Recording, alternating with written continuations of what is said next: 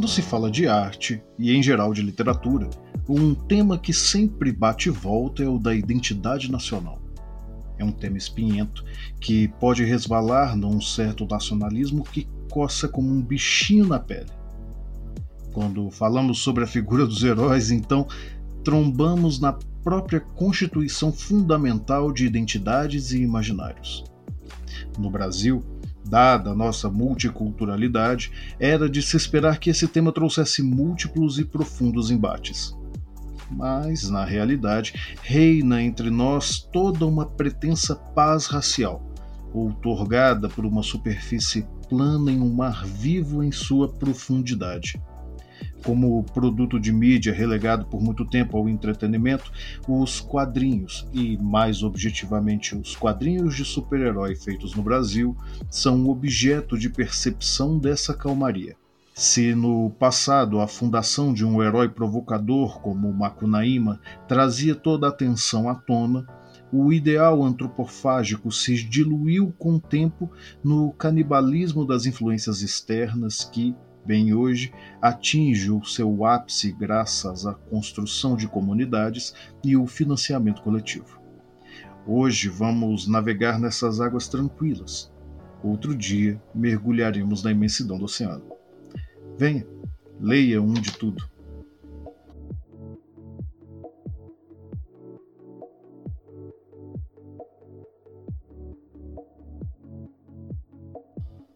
Essa é uma nova empreitada aqui do Um de Tudo e eu fico muito feliz se você está acompanhando.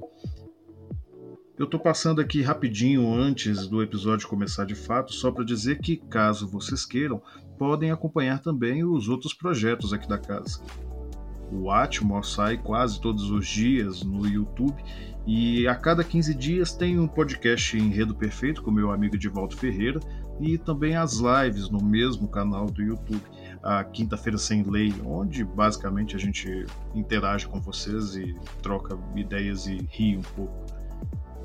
Fico muito feliz se puderem apoiar e também ao final nós vamos passar aqui o endereço do Catarse para que vocês possam colaborar com esse projeto. Tá certo, pessoal? Muito obrigado aí e bom programa.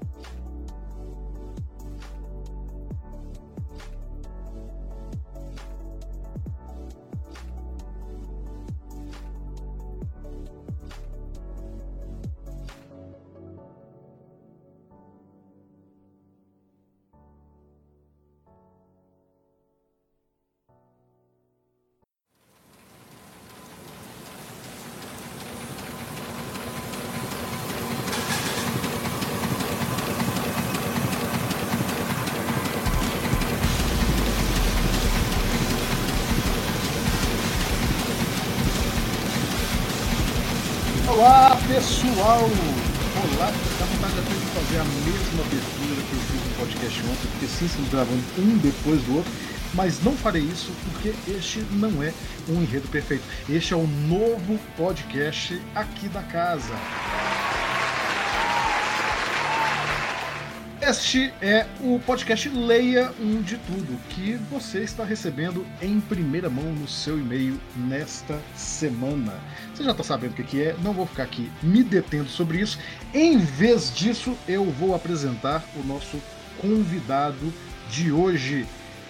Fale comigo, José Amorim Neto. Tudo bem, Rafael? Pessoal aí que tá, tá ouvindo, José aqui o, o, José Amorim Neto, eu tenho uma história com ele que eu, eu nem sei se é interessante para vocês ouvirem, mas eu vou contar assim mesmo. Que quando eu conheci ele, eu sempre errava o nome dele. Eu escrevia Amorim com N. Por quê? Não sei. É, mas é, é um erro comum, né? Não é só você que cometia esse erro. Então, pessoal, o José Amorim Neto, ele é, e, e, me corrija aqui se você quiser acrescentar alguma coisa, tá? Ele é quadrinista, roteirista, não gosto de falar que é desenhista, né, Nando? É, eu acho que o quadrinista já engloba, né? Já engloba, né? então, é. então, tudo bem. Professor de arte, correto? Correto. Professor de desenho.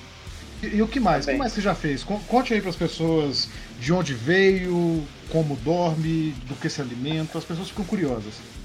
Ah, então, eu, eu sou daqui de Boituva, né? Cidade do interior aqui de São Paulo.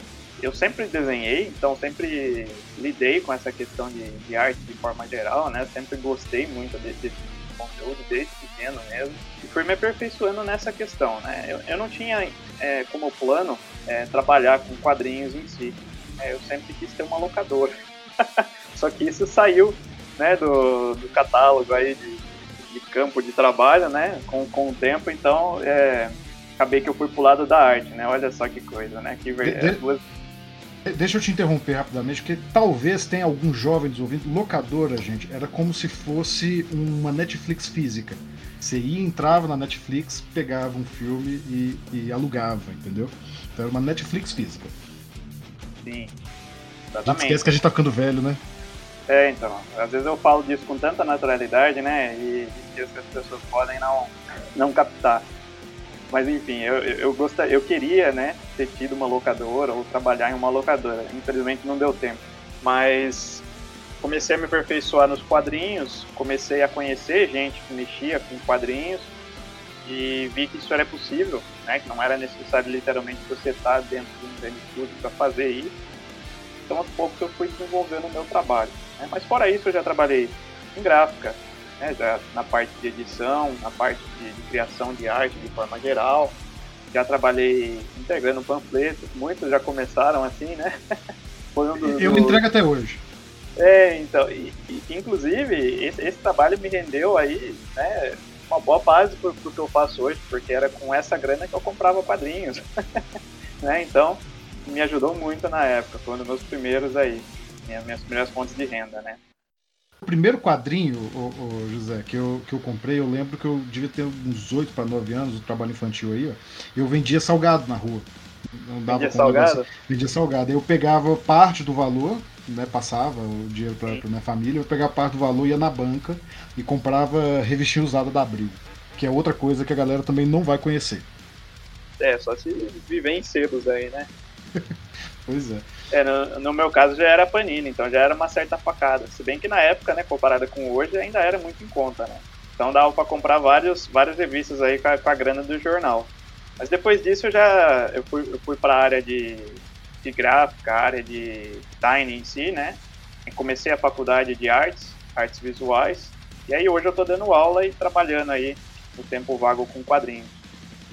E, gente, o, o, José, ele também é o criador hoje de um dos universos de quadrinhos de super-herói mais promissores do cenário brasileiro atual. É, a gente vai falar ao longo aqui do, do, do, episódio sobre como isso é cíclico, né? De vez em quando você tem alguns booms desse, desse nicho do nicho, né? Que o quadrinho brasileiro já é um nicho. O quadrinho brasileiro de super-herói é um nicho bem nichado mesmo, né? Mas eu, eu falo isso sem, sem clubismo, e vocês não vão acreditar, porque eu reviso para ele, né? Faço parte do projeto. Não vamos mentir para vocês. Mas eu falo isso de coração. Antes mesmo de trabalhar com ele, eu já dizia, e vocês podem buscar, tem crítica antes de eu trabalhar para ele, que mostra como é que realmente eu acho que ele está desenvolvendo um dos projetos mais promissores para quadrinhos de super-herói no Brasil. E para além disso, é, embora que eu não, não chamei o José por ele ser um pesquisador da área ou nada de. E eu tô falando sem saber. Você não tem pesquisado, né? No sentido acadêmico da faculdade, não tem, né? Não, É, mas ele tem uma vivência muito grande, conhece muita gente, muito mais do que eu conheço desse meio, e olha que eu já tô nele já tem uns bons anos. E, então, assim, é, um, é uma oportunidade muito grande da gente trazer também um pouco desse universo prático, do dia a dia mesmo, dos quadrinhos de super-herói, para também embasar com alguma coisa, é o que a gente pretende fazer aqui. Mas conta aí, ô, ô, José, fala um pouquinho do, do seu projeto. Aproveita aí, faz o, o, o momento jabá rapidinho, porque a, a, depois a gente avança para a discussão de fato. É. Bom, meu projeto com quadrinhos, né, que é o que mais se encaixa aqui, é, é o cover, né, que é o meu personagem principal hoje em dia, que é do gênero de super-herói, né, apesar de eu brincar muito com, com a questão da ficção científica a, ao longo da, da trama, ainda assim é um personagem de capa, né? Um personagem que veste um traje, então ele se enquadra aí.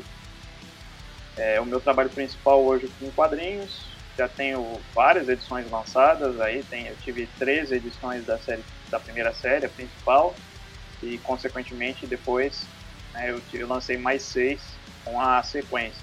E agora estamos partindo para a terceira. Esse ano ainda sai coisa do povo. E fora o cover, eu tenho outros personagens aí que eu venho trabalhando conforme surge a oportunidade, como o Assombração, o Starboy, o Batedor, no qual é o mais recente, no qual o Rafael se envolve, né, Rafael? é nóis. É. E acho que é isso, né? Pelo menos por hora aí, rapidamente é isso. Na hora que a gente for comentar um pouco mais, eu, eu abro mais. Não, tranquilo. De qualquer maneira, gente, pra gente não ficar realmente preso só nesse bate-bola sobre o, o, trabalho do José, que por si só já daria um podcast inteiro, e que tem bastante material na internet. Eu vou tentar colocar aqui na descrição todo, tanto o site, né, da, da sua. Como, é que chama? Produtora? Não, não é uma editora ainda, né? Não, é, é, dá para chamar de selo, de casa, né? Dá para dá pra chamar de estúdio, dá, é, vai muito do que a pessoa vem fazer comigo, né? O, o meu site é o amorinverso.com.br. Né? Lá dentro do site você encontra todo o meu material e encontra os meios de compra dele. Né? Mas eu também ofereço um serviço né, de, de montagem de, de revista, de diagramação de forma geral dentro do Amor Inverso. Por isso que eu disse que depende muito do que a pessoa vem né, ah, procurando, né, quando, quando ela, ela entra em contato. E, e, isso é um aspecto importante do que a gente vai falar mais para frente também. A, até o presente, né, é, necessidade de você ter outros tipos de trabalho além do, do trabalho de quadrinista. Né? Eu acho que é, é um, um, geral para todo mundo do ramo. Então, pessoal, eu vou deixar tanto o site dele aqui, como as redes sociais dele também. No finalzinho a gente faz de novo aquele apelo para vocês seguirem a gente, mas agora nós vamos avançar adiante para começar de fato a discussão aqui. Então, aguardem o próximo bloco. To begin, how to start. I'm hungry. I should get coffee. Coffee would help me think. But I should write something first, then reward myself with coffee. Coffee and a muffin. Okay, so I need to establish the themes. Maybe banana nut. Muffin. Então, pessoal, estamos aqui voltando e depois de uma conversa breve onde eu adiantei os temas do bloco para o José, eu vou surpreendê-lo e falar de, pedir para ele comentar uma coisa que eu não falei com ele. José, quadrinhos são literatura? Isso é um podcast de literatura, então a gente tem que colocar isso aí de uma vez e talvez a gente vá confundir algumas pessoas. Eu acho que dá para a gente abrir o bloco já falando sobre isso, que é, é um tema interessante. Bom, é, respondendo a pergunta aí, né, se, se eu for falar para você, eu acho que não, eu estaria sendo contra né, o que eu acredito. Então eu acredito que sim, que de certa forma dá para se considerar. Né? É, aí vai muito do, do, do que a, o, a pessoa ali que, que leva em consideração isso ou não tem a dizer. Né? Então, retornando, eu volto a, a pergunta para você. Então, e você, o que, que você acha? Então, assim, tem, tem, tem, um negócio que a gente vai começar a fazer referências aqui a outros produtos de mídia. Eu gosto muito do canal Meteor Brasil, não sei se acompanha, eles costumam falar assim: não, não importa o que eu acho, importa o que eu sei. E, é. e, eu, eu, acho muito curioso, eu acabei de falar, não importa o que eu acho, eu falo eu acho, né? É, mas é muito interessante que você e eu, pela nossa geração, eu acho que a gente passou igualmente por um processo de valorização dos quadrinhos na nossa carreira. A, a, gente sempre brigou muito, pelo menos eu sempre briguei muito, você vai me dizer se você também, é, para dizer que quadrinhos eram sim literatura, mas num sentido que a gente tentava equiparar o quadrinho à literatura para gerar prestígio para ele. Eu, eu, não sei se isso passou, se você passou por isso tanto na sua formação escolar quanto na formação acadêmica. A gente pode até contar alguns relatos aqui da formação acadêmica, mas que a gente precisa colocar o quadrinho e dar. empoderar o quadrinho mesmo, como um, tipo de arte, sabe? Não, isso aconteceu com você? Com, eu, comigo eu acho, eu acho que assim, é, isso acontece comigo é, com, com, mais uma vez, né, no sentido de que Até eu, hoje, trabalho, né? eu trabalho com isso, então assim, eu vejo dessa forma, né? Mas se a gente for buscar um histórico, né, do, de, por exemplo, eu criança, né, ali estudando e tudo mais, os quadrinhos na literatura eles eram usados para fazer adaptações. Em adaptações, né, de obras ali em quadrinhos. Então era como se eles fossem um suporte para algo. Né? Não é como se de fato eles fossem esse produto em si. Né? Então eu acho que ele sempre foi visto dessa forma E não levando a minha, a minha opinião em consideração, né, do que eu acho em si, eu acho que ele ainda é visto dessa forma até hoje, como um suporte, uma ferramenta. Né? Concordo com você, e muitas vezes a gente ouve, inclusive, quando várias vezes você vai ouvir isso em grupos na internet, em conversas com as pessoas. É, meu filho não gosta muito de ler, o que, que eu faço para ele aprender a ter gosto pela leitura? Ah, apresenta um quadrinho para ele, ele começa pelos quadrinhos e aí vai para a literatura. Tem, tem muito essa conversa também. E, e, e por isso, talvez, a, a, nossa geração de artistas, e talvez até uma geração anterior, a gente brigou muito para ter o quadrinho reconhecido como literatura, né? Estar tá presente nos grandes prêmios, ter sua própria representação, ter uma cobertura jornalística exclusiva de quadrinhos. Eu, eu, vi isso surgindo, né? A gente pode citar aqui o excelente trabalho do Érico Assis no, no Omelete para trazer tudo isso. E, e também depois o, a popularização da cultura pop, né, da cultura nerd, que trouxe os quadrinhos para o mainstream. Mas eu, eu, eu, sou obrigado a ir por outra direção, José. E eu acho até que quando eu falar essa direção, você vai até tender a concordar comigo, porque eu acho que não é uma resposta única. Como você disse, depende muito do contexto em que você está falando. Exatamente, é. Mas o, o, que eu gostaria de apontar, e por que, eu, eu, digo assim, ah, esse é um podcast de literatura? Não, esse é um podcast de literatura e afins. Porque a gente vai falar, por exemplo, entre outras coisas, dos quadrinhos. Os quadrinhos são uma arte à parte, né? Eles são. Eles não são melhores nem piores do que o que a gente considera literatura. Mas ele tem particularidades, né? A literatura ela não, ela não tem imagem. Muitas vezes, pode até ter ilustrada, mas ela não tem as imagens, a maneira como os quadrinhos são dependentes das imagens.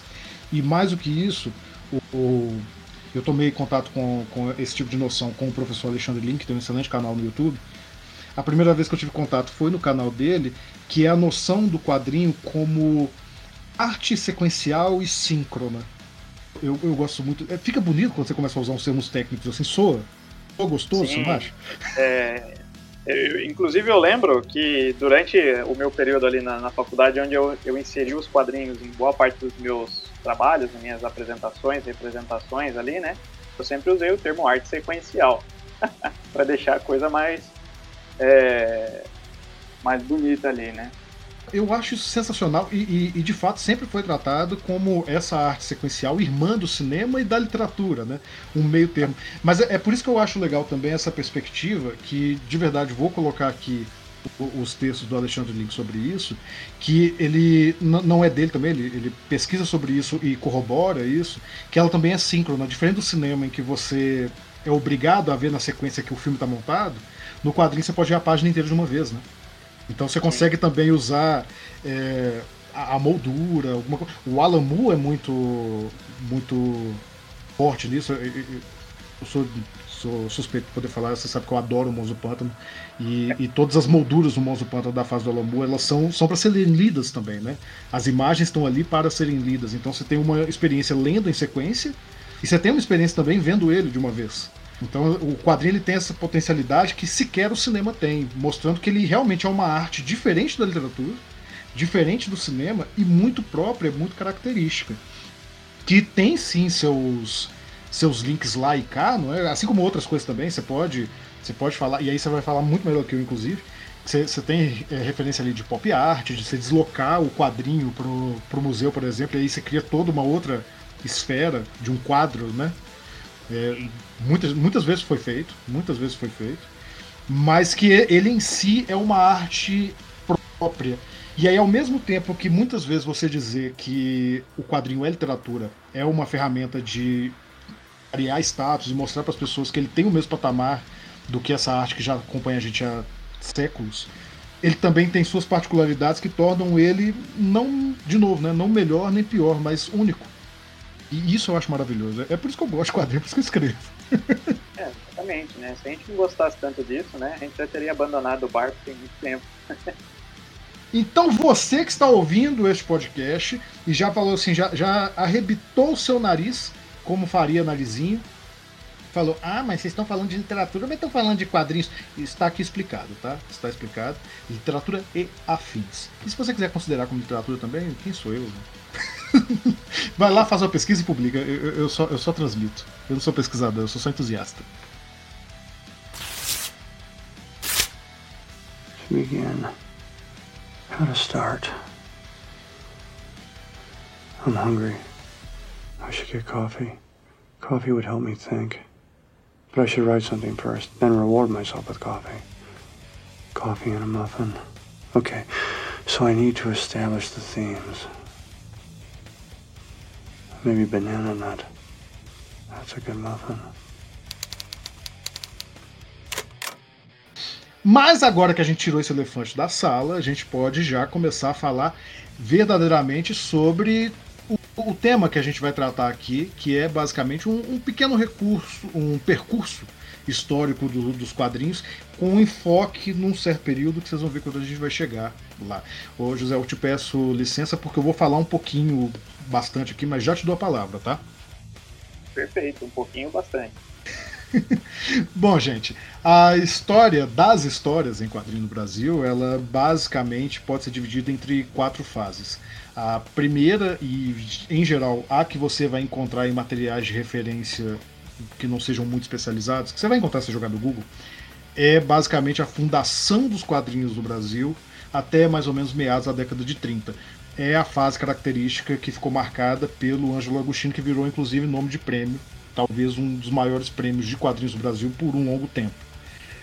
Depois você tem uma outra fase que vai de 1933 até ali meados dos anos 60, depois da, da Segunda Guerra, que já para a gente demonstra uma, uma certa característica que vai ser importante para essa nossa conversa, que é totalmente baseada nos modelos de quadrinhos americanos do, do período da Primeira e da Segunda Guerra.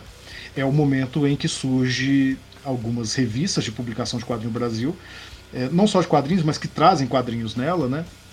A Tico Tico é muito, muito forte nisso, mas o que cabe a gente falar como curiosidade é que nessa época também é lançado o suplemento juvenil, o Globo Juvenil e, mais importante, o Gibi, que no Brasil virou sinônimo de quadrinho.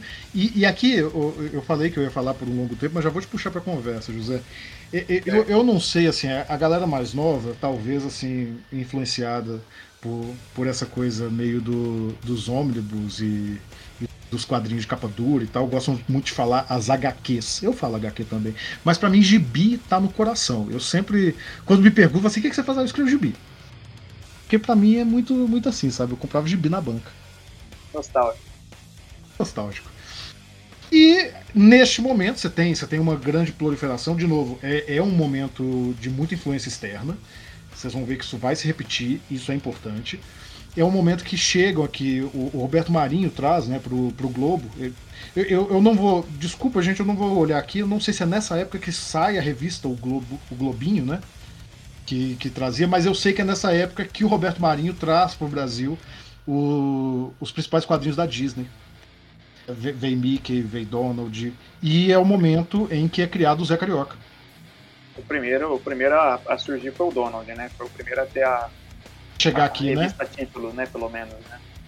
Tá vendo? Aí dentro, dentro eles acabavam misturando conteúdo da, do Mickey, conteúdo do Pateta, até mesmo personagens que eram mais comuns em longa-metragens ali, né? E disso você entende, né, José? E disso você entende. Pode, pode, pode falar à vontade, fala dessa fase aí. Não, não, é, o, o, a minha, o meu toque aí foi só nisso mesmo, que a revista título era Donald, né? Mas sempre tinha alguma coisa de outros personagens ali dentro, obviamente do universo da Disney, né? Mas personagens até que a gente não imaginaria que poderia surgir ali, né? Um, uma historinha curta da Neve, dos Anões, da Cinderela, esses personagens eles sempre estiveram presentes nos quadrinhos ali também. Né? Não, eu vou dizer que provavelmente isso não importa em nada pro, pro nosso público que está ouvindo, mas a primeira vez que eu li um quadrinho na minha vida foi um quadrinho desses. Na casa, na casa do padrinho da minha irmã, que, que ele era desenhista. Culpa dele, tá? Culpa do Ricardo. Eu, eu, eu tenho enveredado por esse caminho. Obrigado, Ricardo. É, mas o, eu lembro que eu tava na casa dele e ele tinha coleção dessas, desses quadrinhos da Disney da essa fase. Ele colecionava. E eu não me lembro se era Donald. Isso realmente não me lembro. Mas eu tenho nítido na minha memória. Você foi falando e voltou a lembrança. Deu sentado na mesa de jantar deles lá. Na época eles tinham uma mesa de jantar, para mim isso era um absurdo, minha casa nunca teve uma mesa de jantar. Eles eram um pouquinho mais bem, bem de grana, né? E aí eu sentava lá e, e ele abria para mim os gibis e ficava é, pra mim. Inicialmente eles começaram com o Donald, depois de um tempo eles, eles começaram a alternar com o Zé Carioca, tanto que o Zé Carioca aqui no Brasil até o final, né, da publicação pela Abril, a, a, numeração dele era, era mistura, ela foi, durante um bom tempo ela misturou com a revista do dono. Então a numeração dele era alta, né, por conta disso. É, então é, tinha essa mistura aí. Depois o título passou, né, a ter um título do Zé Carioca em si. Depois vieram os outros, né, tipo Paquinhas e assim sucessivamente, né.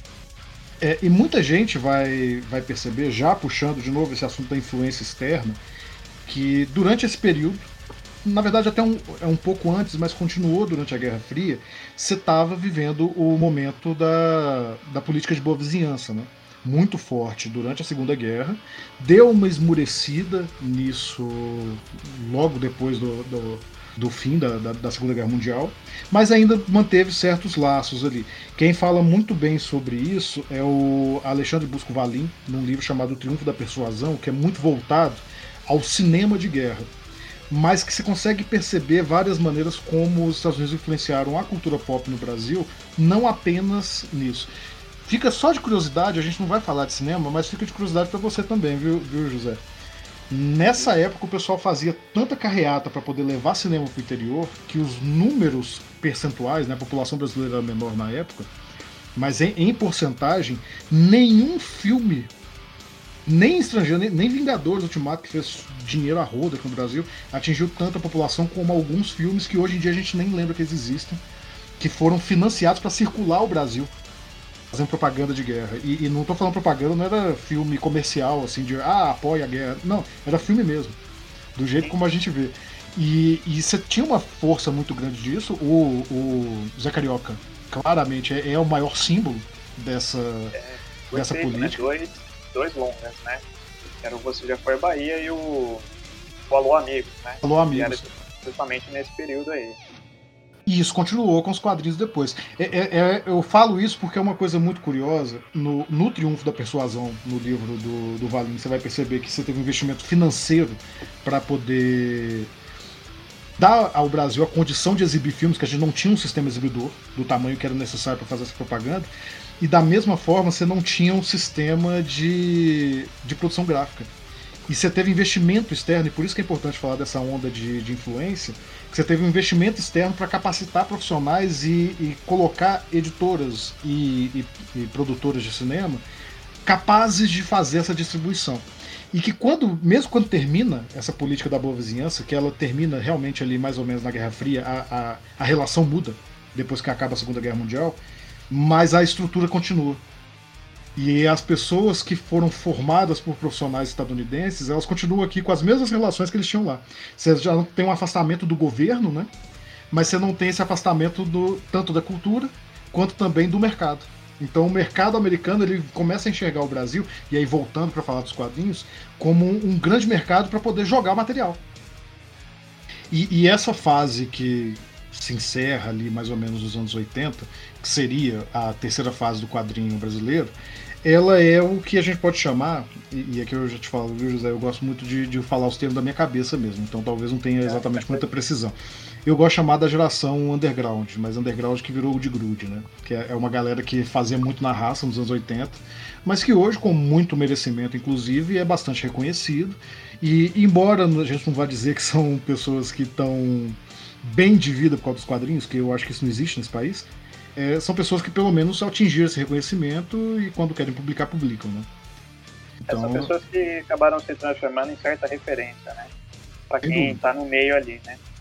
É, é, uma fase em que você tem a Laerte, você tem o Bacate, você tem o Butarelli, todos nomes que hoje em dia a gente conhece absolutamente, que, que são de uma geração que estava ali justamente no final do período da ditadura militar, eles, eles publicaram bastante durante o período da ditadura já, e pegaram também a parte da redemocratização, que foi um momento de muita muita efusão né, de, de produções diversas em, em, várias áreas, no cinema, na música e também nos quadrinhos. Momento que todo mundo falou assim: agora eu posso, agora dá para fazer.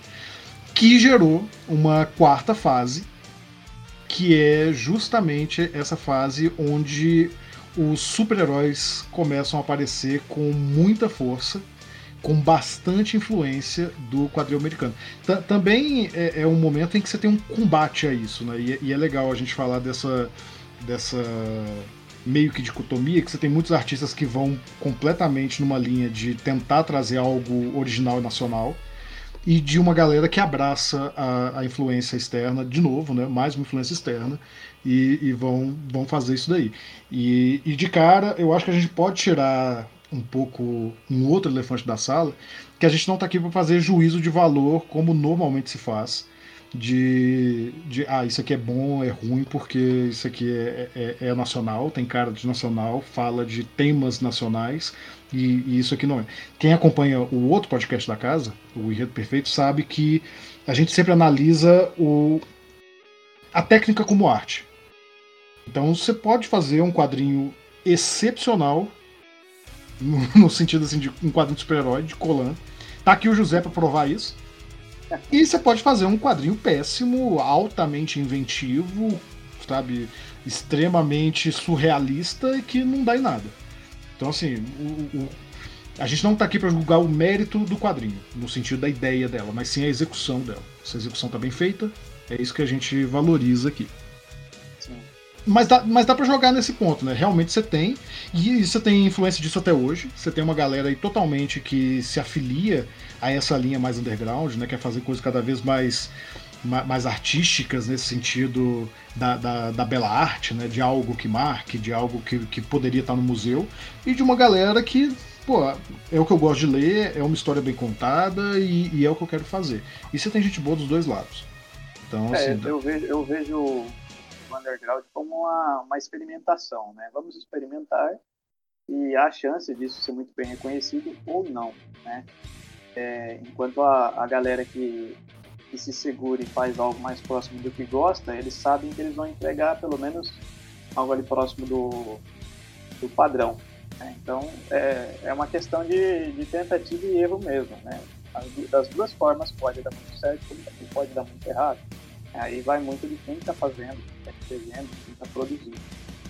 Ô José, e eu vou te pedir, porque de novo você conhece isso muito melhor do que eu, conta pra gente como é que funciona essa questão da influência para você e como é que você enxerga isso na, na geração que é, você faz parte de quadrinista e até na geração anterior. Você teve uma influência dessa galera? Eu, eu, eu sei que você tem contato muita gente aí que já fazia quadrinhos no final dos anos 80, durante todos os anos 90.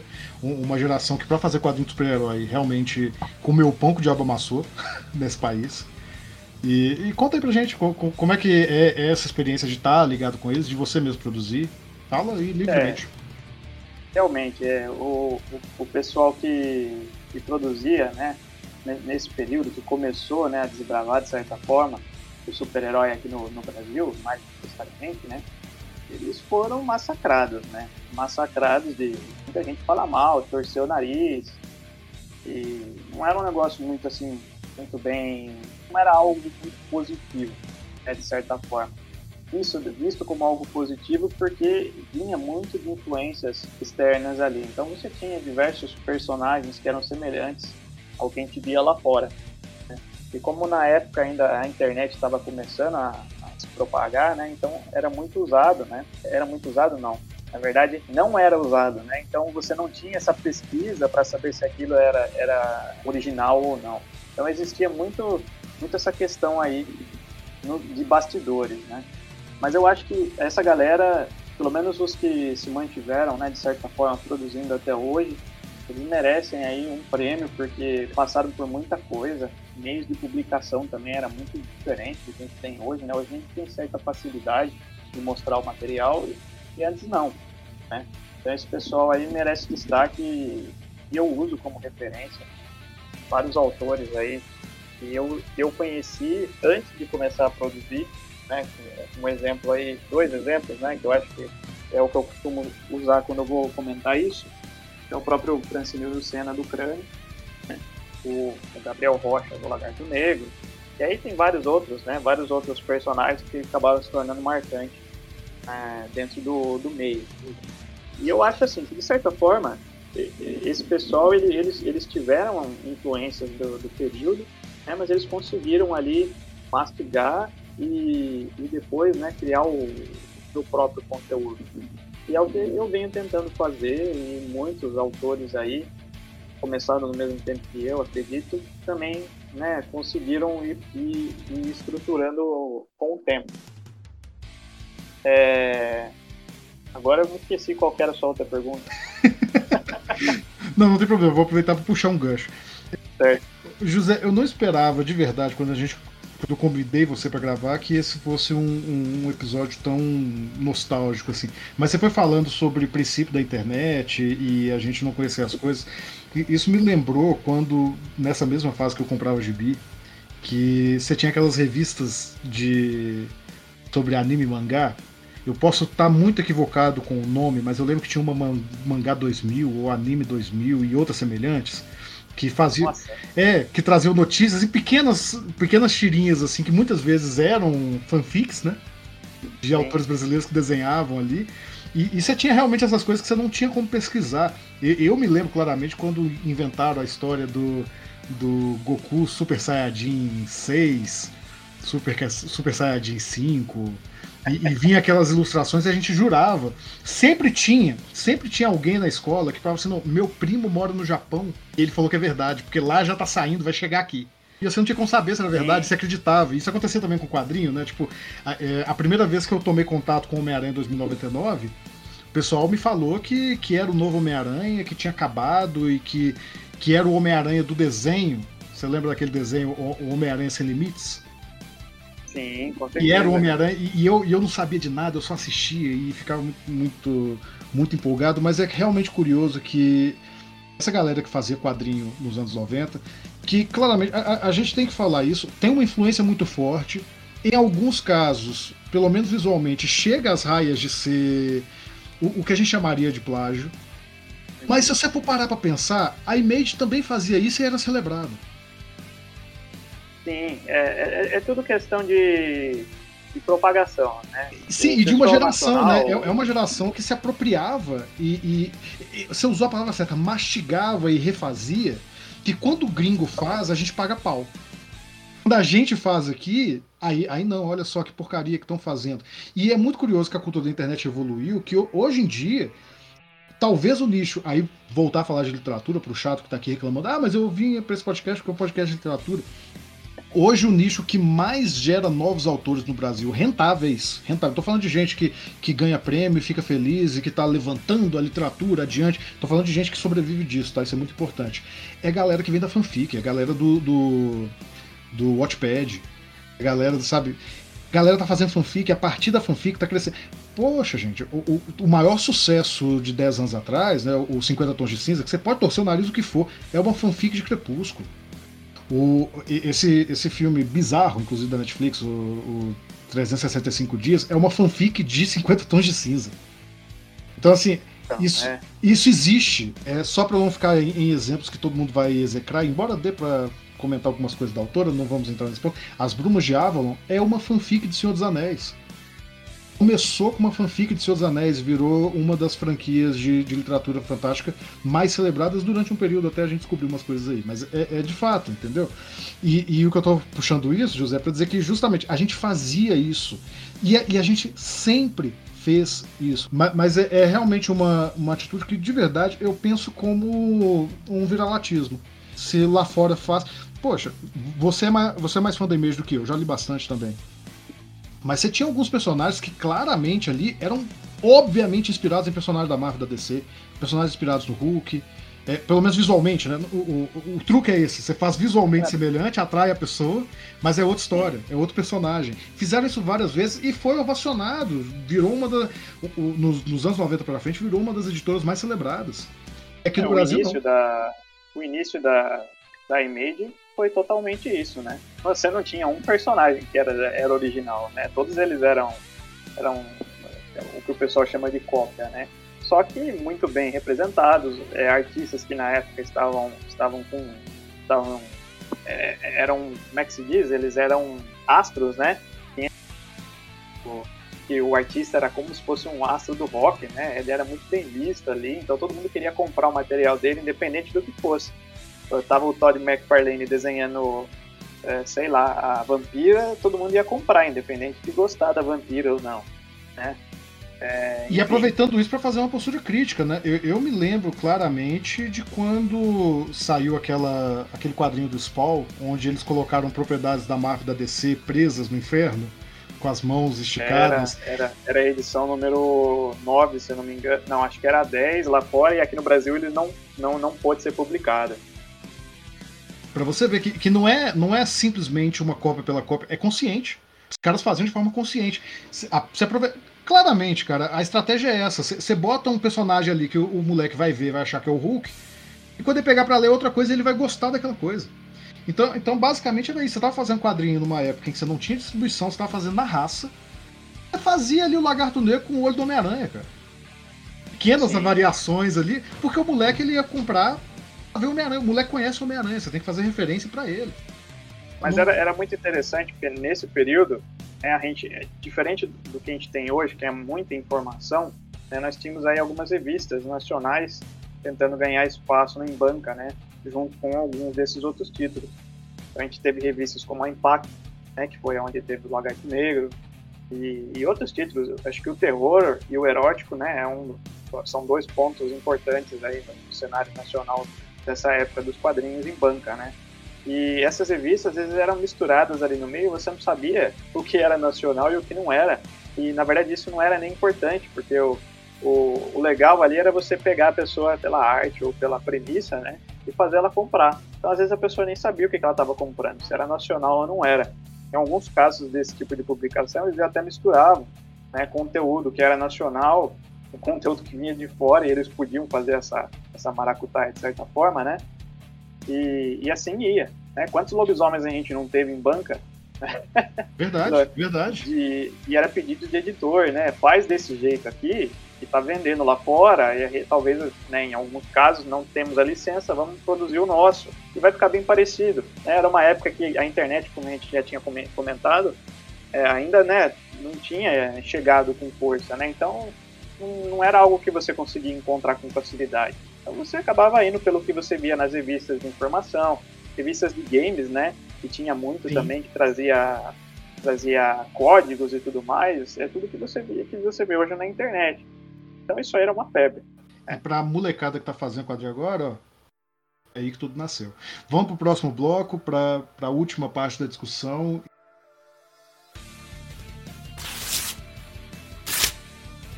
To begin, how to start. I'm hungry. I should get coffee. Coffee would help me think. But I should write something first, then reward myself with coffee.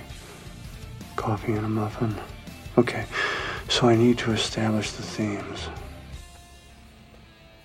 Maybe banana nut. That's a good muffin. Então, pessoal, indo agora para o finalzinho. Sei que vocês estão tristes, mas tudo que é bom termina. Vamos tentar a, remendar todos, todos as conversas que a gente teve nos últimos blocos para chegar numa, numa conclusão geral. José, uma coisa que ficou na minha cabeça enquanto a gente estava falando aí sobre essa assimilação e essa influência de fora é, é como é que isso é realmente a constante quando a gente pensa nos quadrinhos brasileiros. Você sempre tem coisas que são claramente influenciadas por obras que vêm do estrangeiro, seja da Europa ou dos Estados Unidos, e você sempre tem também um grupo que tenta romper com isso, mas de maneira direta também está ligado a isso, né? todo rompimento também é um reconhecimento da influência. E, e aí eu queria ver, você sente isso também ou não? Você quer comentar alguma coisa? Que depois eu vou puxar uma reflexão aqui que eu estou preparando ela.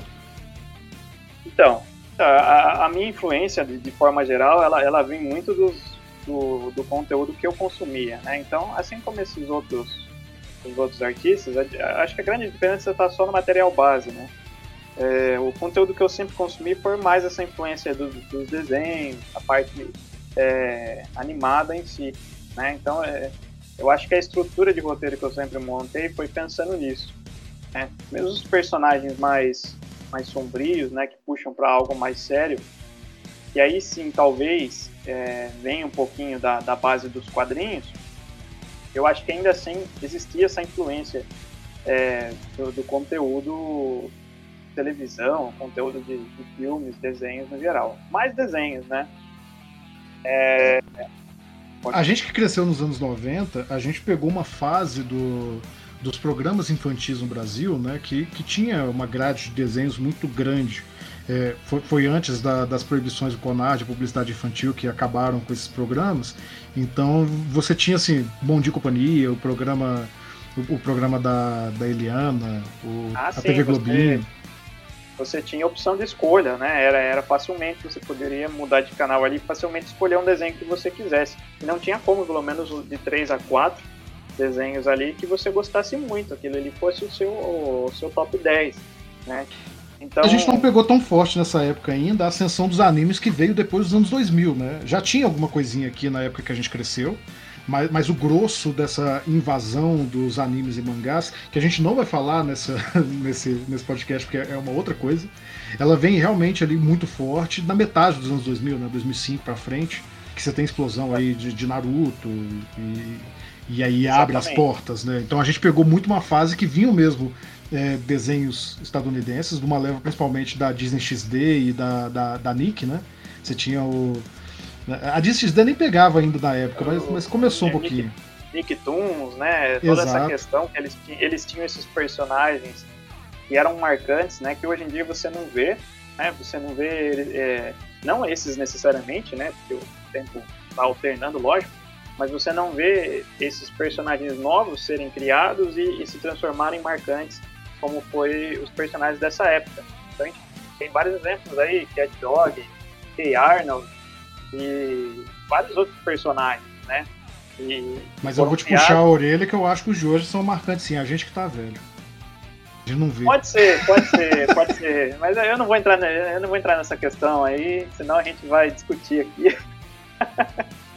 não, eu tô brincando, mas, mas é, o que você falou tem, tem, tem, tem tem base sim. Um, um exemplo aí que, que recentemente é, mexeu com a nostalgia do povo foi o trailer do Chip Death, né, do, do novo filme que vai sair, que trabalhou bem essa nostalgia e foi algo que, inclusive, a gente até brincou da, da última vez que a gente falou sobre isso, é, que foi por fora, não foi nada online, né?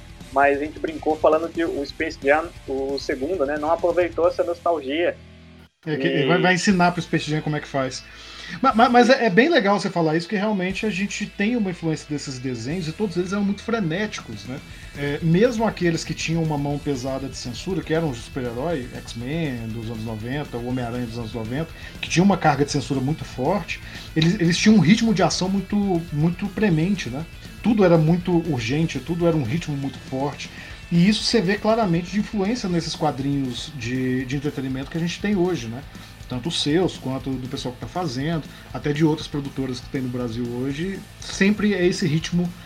É, é, sempre é muito, né? Mas sempre está entre esse ritmo frenético da influência dos, do, dos desenhos e um ritmo um pouco mais cinematográfico que ficou muito forte, principalmente depois da explosão da Marvel nos cinemas, né? Que já é de 2008, já é uma outra geração, já não é com a gente. É, já não, já não é algo que, assim, não, não que não acompanhei, lógico que acompanhei, quem não, quem não acompanhou, né? Mas não é algo que influenciou no, no meu trabalho, pelo menos. Né? E acredito que nem o do Rafael também. Né? É, é, talvez venha influenciar né, novos é, autores que venham surgir, mas não foi algo que, que me pegou tanto. É, talvez influenciar alguém que está ouvindo esse podcast agora, alguém aí com seus 16, 17 anos, fala assim, é esses velhos falando aí. Meu que Deus. foi é, que foi a idade que eu comecei a, de fato, colocar o cover em prática. Né, que foi o meu primeiro. Eu sempre brinco, né, dizendo que o cover foi minha cobaia nos quadrinhos, assim como ele é uma cobaia na história, né? É isso aí, eu, você, você, pegou bem agora, viu? Mas, mas, eu acho realmente interessante esse jogo de influências para resgatar o que a gente falou lá no, no, último bloco sobre como é que tudo era um mastigar né, de, de cultura externa e, e, a maneira como a gente fazia, né? É, novo aqui para poder falar. Eu, eu, espero de verdade que a maior parte das pessoas que estejam ouvindo esse podcast seja da nossa cidade para lembrar. Mas é, era uma cultura de xerox, né? A gente pegava. Quantas vezes eu, eu trombei com xerox de, jogo, de livros de RPG para jogar quando eu era moleque e com xerox de quadrinho. E eu peguei uma fase ali que eu li essa galera nacional toda, tudo no que hoje seria a pirataria mais mais natural do mundo, né? Inclusive é. rolou muita pirataria no começo da internet, né? No começo de 2006, 2005, de repente começou a aparecer essa galera toda na internet. Sim. Estamos é, reforçando e... isso não, tá, gente? Não pirateiem. Não, em, partes, em alguns casos, né, do, do, pessoal mais independente, não era nem uma questão de pirataria, né? Eram os próprios autores que disponibilizavam para poder ter acesso, né? Para as pessoas poderem ter acesso. Eu diria que foi isso que fez chegar em muita gente. Né? É, é, a gente incluso, né, José? A, a gente, gente, também fez isso. Porque... É, exatamente. Mas, mas justamente pelo fato, como é que uma pessoa do, do, de uma cidade do interior de São Paulo, por exemplo, ia ter acesso a um material xerocado que saiu lá em, sei lá, em outro estado? Né? Então, a internet foi muito necessária para isso.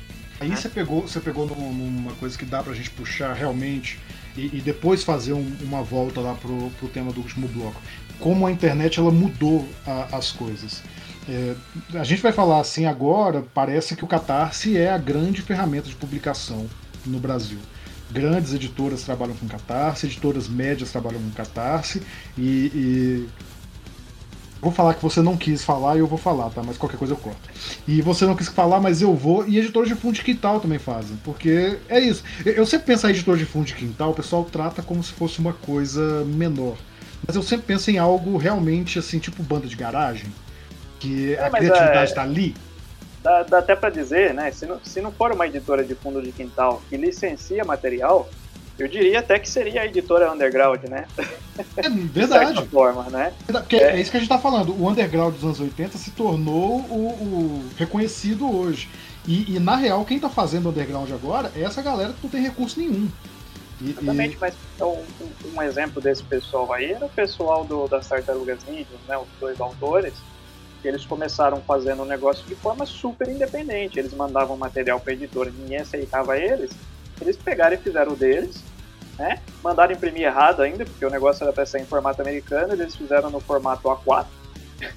para você ver a, né, a, a, falta de conhecimento que eles tinham nessa questão, né? E, e vendeu tudo. E aí, a partir dali, eles começaram, deram continuidade, perceberam que o título, de fato, poderia trazer algo para eles, né? Então, é um exemplo perfeito aí de editora de fundo de quintal, nasceu o, dessa forma. Meu primeiro quadrinho no FIC foi, foi numa gráfica rápida, imprimi tudo em papel ofício. Recortei, queimei, queimei minha mão, porque eu resolvi fazer uma embalagem de plástico e eu usava um ferro de solda para poder selar o plástico, sabe? Comprei os saquinhos, aí eu passava o ferro de solda e ele colava. Aí, por alguma razão, só mais uma anedota, tá, gente? Em algum momento eu achei que o ferro de solda era uma caneta e eu segurei no ferro. Primeira, primeira vez que eu fui vender quadrinho numa feira, tava eu com a mão enfaixada, que eu tinha queimado a mão toda, balando os quadrinhos. É assim, é, muita gente começou assim. E a internet ela trouxe realmente isso, primeiro na, na, nos blogs, né, a cultura dos blogs, depois com, com os crowdfundings e agora também com com leitores virtuais, né? Você teve a experiência no Brasil Social Comics, que não, não deu muito certo, mas hoje em dia você tem o Tapas no mesmo modelo. O Tapas está indo muito bem, obrigado. Muita gente que eu conheço publica no Tapas e, e muita gente lê no Tapas. Tem o Digital Comics também. O Digital é Comics. Parecido, bem parecido com o Social Comics, né? Mas aparentemente eles estão caminhando. E você tem realmente essa, essa profusão da internet como grande é, potencializador do, do quadrinho nacional, ao mesmo tempo que você também tem uma outra coisa, que, que é uma dependência absurda, não só no quadrinho, mas também na, na literatura, da Amazon hoje. Né? A gente tem. A Amazon ela veio para bem e para mal, né? Tá bem porque trouxe é, um acesso para todo mundo, mas por outro lado tá, tá destruindo as pequenas as pequenas livrarias, é. as pequenas. É, especializada de quadrinhos a gente nunca teve de verdade no Brasil, né? É uma pena. Isso, é, isso foi algo, inclusive, que eu comentei participei de uma live na semana passada e foi algo que eu comentei. Eu acho que, até para retomando a questão do Catarse, né? É, o, o, o Catarse ele é visto, de certa forma, hoje em dia, para o pessoal independente, como uma Amazon seria para o pessoal, uma editora grande, né, de certa forma. É uma vitrine né, onde tem todo tipo de material e as pessoas têm acesso para poder comprar com facilidade. Beleza. Mas é. Até aí tudo bem. Mas e o pessoal que não consegue entrar né, nesse meio. O pessoal vai vender pelo seu site próprio, vai vender pelos seus meios próprios ali. Né? Eu acho que é muito importante né, dar essa força para esse pessoal também e adquirir material diretamente, ou, ou às vezes o cara tem um site super estruturado e não vende tão bem assim. Você acaba é, criando uma dependência aí, de uma plataforma, né? Seja a Amazon, seja o Catarse, você fica preso Catarse, àquilo, né? problemático. Eu acho que é importante né, o pessoal que consome é, correr um pouco mais atrás mesmo. Né? Eu tô falando mal aqui do catarse, no final eu vou pedir pra vocês assinarem meu catarse, mas é assim mesmo. Enfim, é hipocondria, né? Eu sei que é hipocrisia, gente, é piada, leva piada. Mas, mas eu, eu, acho muito legal puxar isso, e aí sim fazendo o link com, com o que a gente queria comentar, que tudo isso tornou o, os leitores mais maduros, né?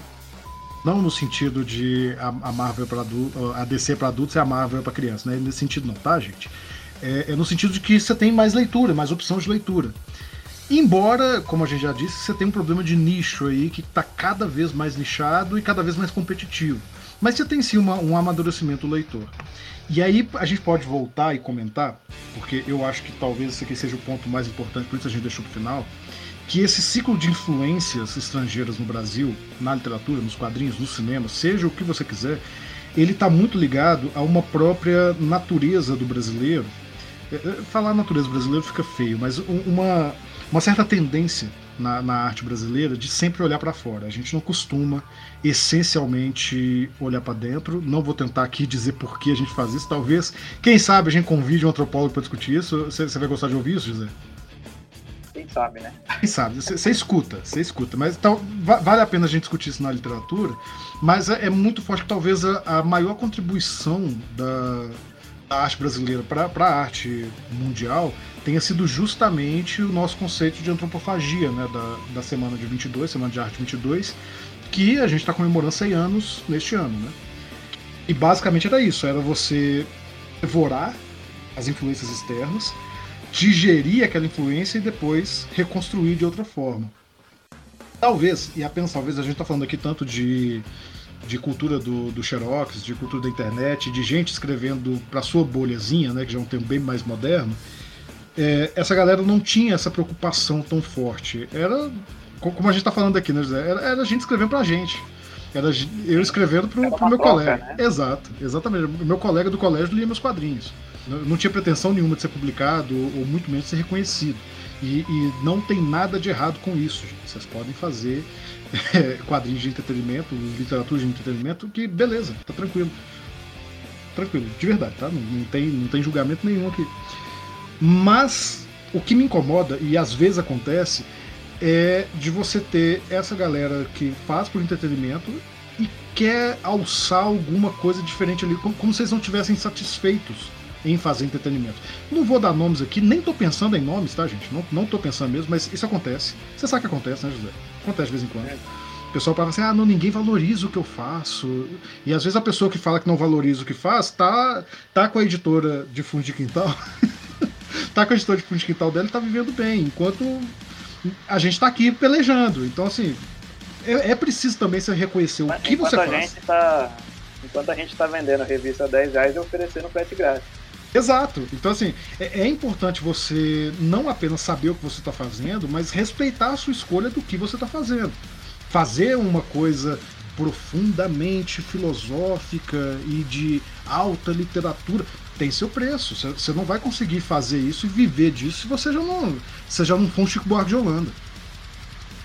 Não, não, existe isso. E se você vai trabalhar com entretenimento, você tem que ficar. Você tem que saber que essa sua escolha vai ser você lidar exclusivamente com o público que quer ver uma boa história. Sem ficar exigindo dessa pessoa ou de outras pessoas que encontrem valores que não existem no seu produto. E tá tudo bem. Tá tudo bem.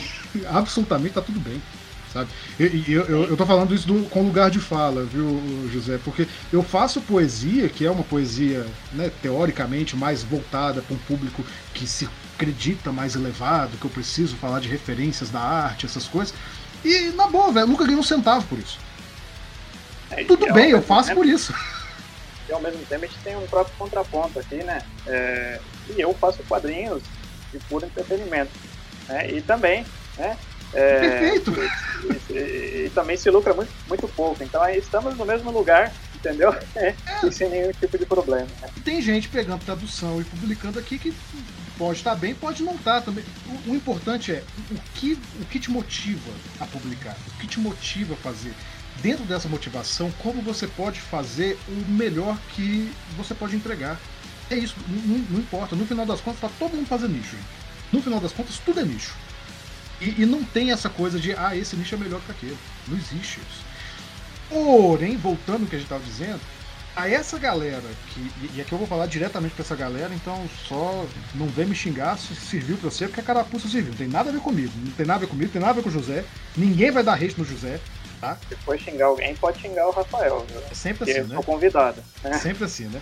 Mas, mas, se a carapuça servir, se você quer fazer um negócio que vai ter um reconhecimento crítico e essas coisas, talvez caiba fazer essa análise. Porque muitas vezes quando a gente pensa em antropofagia, a gente pensa no puro e simples canibalismo. Eu vou devorar, que de novo não tem nada de errado, tá? A gente acabou de falar no último bloco que a Image fez isso. Eu vou devorar e usar uma estética para atrair o público. Beleza. Mas antropofagia não é isso. Antropofagia em si é um conceito ritualístico, é um conceito de reflexão, de crítica em cima do projeto, do, do produto que você está deglutindo. Então não, não existe só você pegar a maneira como se faz, e aqui não estou falando mais só de visual. Se nos anos 90 era só visual, hoje em dia tem muita gente aí fazendo isso narrativamente. Só pegando o, o estilo. E você sabe que existe isso, José. E, e em fanfic tem muito, né? Em fanfic, que é minha praia, tem muito. Olha, eu sinceramente, eu já vi até falas iguais. Exato. Considerando que o, o pessoal, assim, do, do, se um dia a gente fizer um, um, podcast sobre desenho, eu vou te chamar também. Que, uhum. o, que mais, o que eu mais vejo no Twitter é o pessoal reclamando de tracing. Existe um tracing da narrativa, né? Você só copia a narrativa uhum. por cima. Existe um tracing da narrativa. E, e que você pode fazer, cara. Na boa, você pode fazer. Existem maneiras de você fazer isso e não ficar feio. Existem. Não vou mentir para você. Existem. Mas o leitor maduro, o leitor especializado, ele vai saber. Ele vai, eu sei disso porque eu sou crítico. A gente lê, eu sou resenhista, não gosto de falar que eu sou crítico. Mas a gente lê tanta coisa que a gente, a gente pega, a gente escolhe. Sabe aquele, o José, você sabe aquele professor que, que chegava na aula e falava assim: se vocês plagiarem, eu vou saber? É verdade. Uhum. Vai saber porque lê muito, lê, o dia inteiro. Sim. Então sabe. Eu leio é quadrinho. Natural, bateu o olho, vem. Você pode não, não, não ter visto aquilo há muito tempo, é, você bateu o olho, vem. Né? E, e, é muito melhor que software que pega plágio, viu? Eu, eu passo uns apertos com software que pega plágio, porque eu escrevo uns artigos técnicos. E aí, tipo assim, eu tenho que falar sobre uma estrutura de fixação de pontes para um cliente. Aí, aparece para mim lá que o, o, software pegou 15 palavras iguais. Eu vou é todas as palavras do manual. Assim, pô, como todos os artigos que você vê vai ter essas 15 palavras. É. mas enfim. Mas, mas, falando sério, o leitor experiente, ele pega essas coisas. E, e, se você quer escapar dessas coisas, lembrando, vou repetir isso quantas vezes for necessário. Você não precisa. Não existe necessidade nenhuma de você fazer isso, mas se você quer, aí você. O simples canibalismo não vai te servir. A, a, a simples. O simples tracing, a simples cópia, ou a cópia espertinha que faz pequenas mudanças, não, não vai pegar. E, então, é, o apelo que eu estou fazendo aqui, eu acho que é o, é o, apelo mais importante dessa primeira conversa nossa, é entenda a sua escolha artística e seja respeitoso com a sua escolha. Você escolheu, poxa. Faça aquilo que você quer fazer da melhor maneira que é possível dentro do que você quer trabalhar. E tá tudo bem. É exatamente isso. É sobre isso e tá tudo bem. Mas, imaginando quando é que você ia usar isso. Né? É, tava, tava, demorando, eu, eu, não podia me deixar. Mas, gente, eu queria continuar rendendo aqui. O José sabe que se a gente começa a conversar, a gente vai e vai e vai. E eu não quero que esse podcast vire um daqueles podcasts de 5, 6 horas. Não quero. Então nós vamos encerrar por aqui. Tá longe de ter o assunto esgotado, vocês perceberam. Se vocês gostaram da participação do José, comentem aqui ou nas nossas redes sociais, já vamos passar as redes sociais para vocês. É, peçam o José voltar, encham o saco dele para ele voltar, para que ele volte. E se vocês quiserem também indicar outras pessoas para virem para discutir os temas, comigo ou com o José também, chama os dois. Vem todo mundo aqui, a gente pode fazer mais abordagens sobre quadrinhos e literatura a cada 15 dias aqui no Leiam de Tudo. José, eu espero que tenha sido boa a experiência para você. Foi o seu primeiro podcast, né? Foi, foi, foi assim. É, você foi minha cobaia também, né? Tudo na minha vida, tudo na minha vida passa por isso algum, algum dia, mas é sempre muito prazeroso, né? Ainda mais quando é contigo, que sempre a conversa rende bastante. Tá vendo? Já, já começou a babar ovo, a gente tem que terminar isso aqui mesmo. ô, ô, José, passa pra galera aí agora, agora sério, de novo. Vamos, vamos fazer aquele apelo mais uma vez. Gente, esse podcast ele está começando agora com um projeto bastante legal. A gente faz uma biblioteca itinerante, a princípio aqui na cidade de Contagem, em Minas Gerais, na região metropolitana de Belo Horizonte, mas pode crescer para outros, outros lugares, pode ter outros projetos. E para isso acontecer, basicamente a gente depende de vocês. Então eu vou estar tá deixando aqui na descrição a nossa campanha do Catarse. Falei que eu falei mal do Catarse, mas ia citar daqui a pouco. Onde vocês podem apoiar a gente. E, sendo apoiador, vocês recebem alguns benefícios. Desde receber esses episódios com prioridade, esse mesmo está saindo primeiro para quem já é apoiador de outros projetos, mas mais para frente vai direto só para o Catarse. E, e, também vocês podem receber marcadores de páginas, são, entram numa uma fila de sorteios de livros que a gente está sempre recebendo aqui de editoras, podem participar dos nossos grupos exclusivos. Tá lá à vontade, tem as opções de, de apoio. Falando sério, o apoio mais simples lá é de R$ reais por mês. Você não paga nem um cafezinho por dia na semana. Você já, já recebe uns benefícios bem legais. Uh, uma newsletter direto no seu e-mail, acesso aqui à conversa com a gente. Você pode participar do grupo oficial e propor aqui temas. Então façam isso aí pra gente para ajudar. E se vocês não podem apoiar, vai a coisa mais importante que vocês podem fazer. Compartilhe esse podcast com alguém, indique pra gente, a gente fez aqui com todo carinho para vocês. O José tirou aí umas boas horas da tarde dele, que, que ele poderia estar fazendo quadrinhos para discutir quadrinhos. Obrigado, José, de novo. Mas compartilhe, mande para alguém e diga assim, pô, ajuda essa galera aí.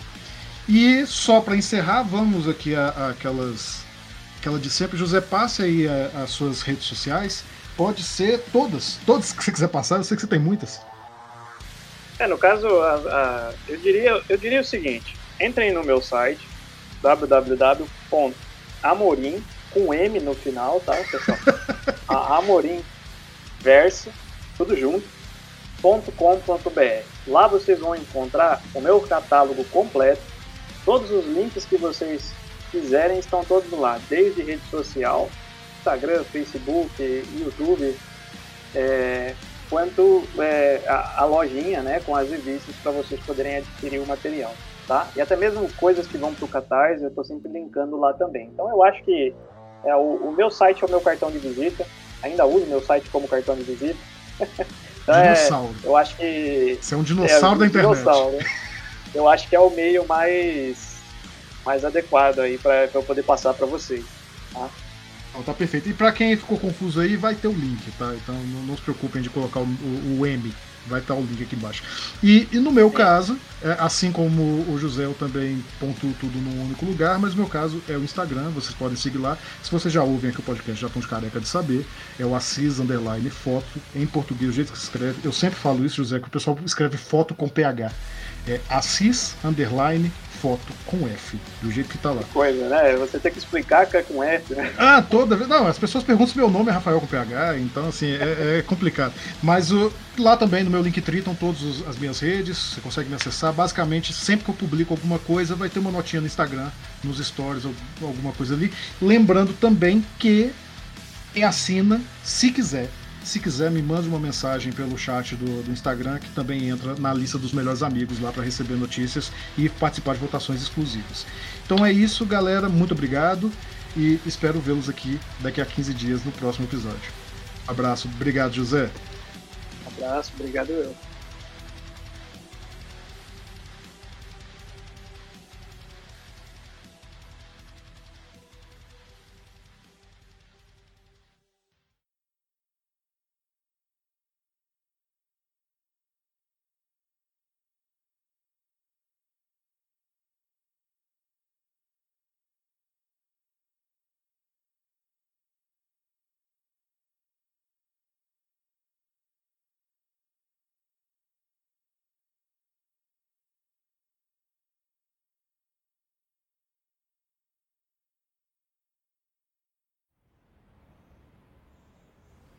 To begin, how to start. I'm hungry. I should get coffee. Coffee would help me think. But I should write something first, then reward myself with coffee. Coffee and a muffin. Okay, so I need to establish the themes. Maybe banana nut. That's a good muffin.